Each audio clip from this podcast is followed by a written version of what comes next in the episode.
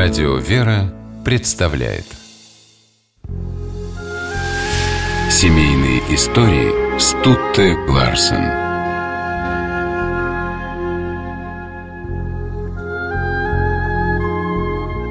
Третьего октября 1908 года в семье священника Сергия Самуилова родился мальчик. Мать, Евгения Викторовна, беременность перенесла тяжело, и ребенок, по выражению акушерки, был больно плохоньким. Он мог не дожить даже до следующего утра.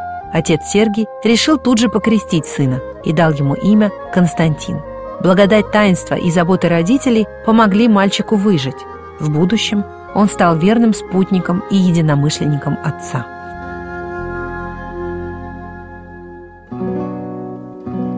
Сергея Самуилова в 1905 году рукоположили в священники храма Архангела Михаила в селе Старая Лука Саратовской губернии. Отец Сергий был неординарным и разносторонним человеком. Он боролся с сектантами, много писал для местной газеты «Епархиальные ведомости», а в свободное время занимался музыкой и писал картины.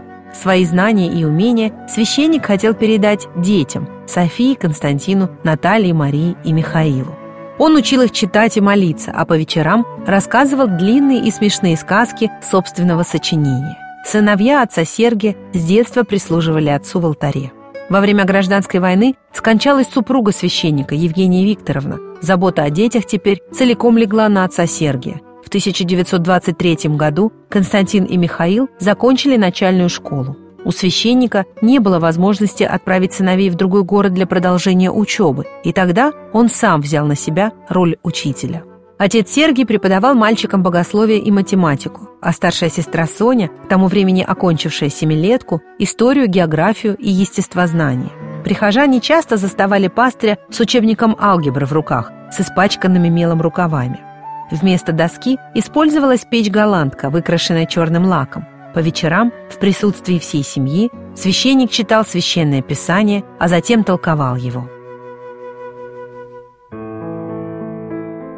Костя начал интересоваться церковной историей, его любимым чтением стали труды святых отцов и философские статьи в журналах. Вместе с сестрой Соней он помогал отцу готовиться к диспутам с атеистами, которые проводились в местном клубе. А в 1928 году, по благословению отца Сергия, Константин сам блестяще выступил во время диспута на тему «Был ли Христос?».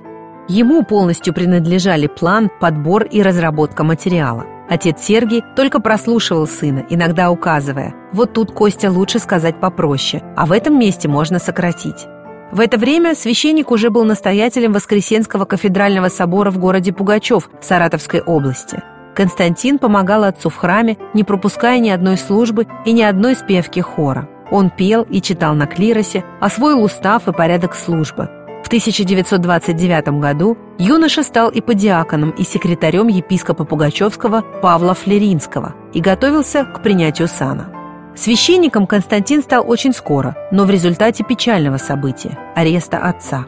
В первый раз отца Сергия забрали только на два месяца. Все это время дети носили ему передачи. После выхода из тюрьмы священник мог уйти за штат и уехать в другую область, чтобы избежать ареста. Но на семейном совете он сказал, апостолы за штат не уходили и с места проповеди не уезжали.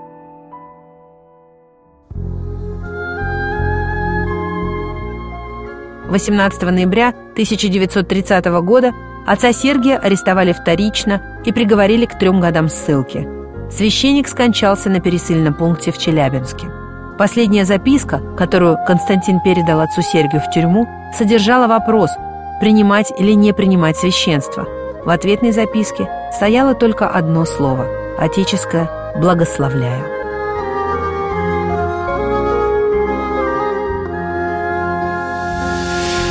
Семейные истории –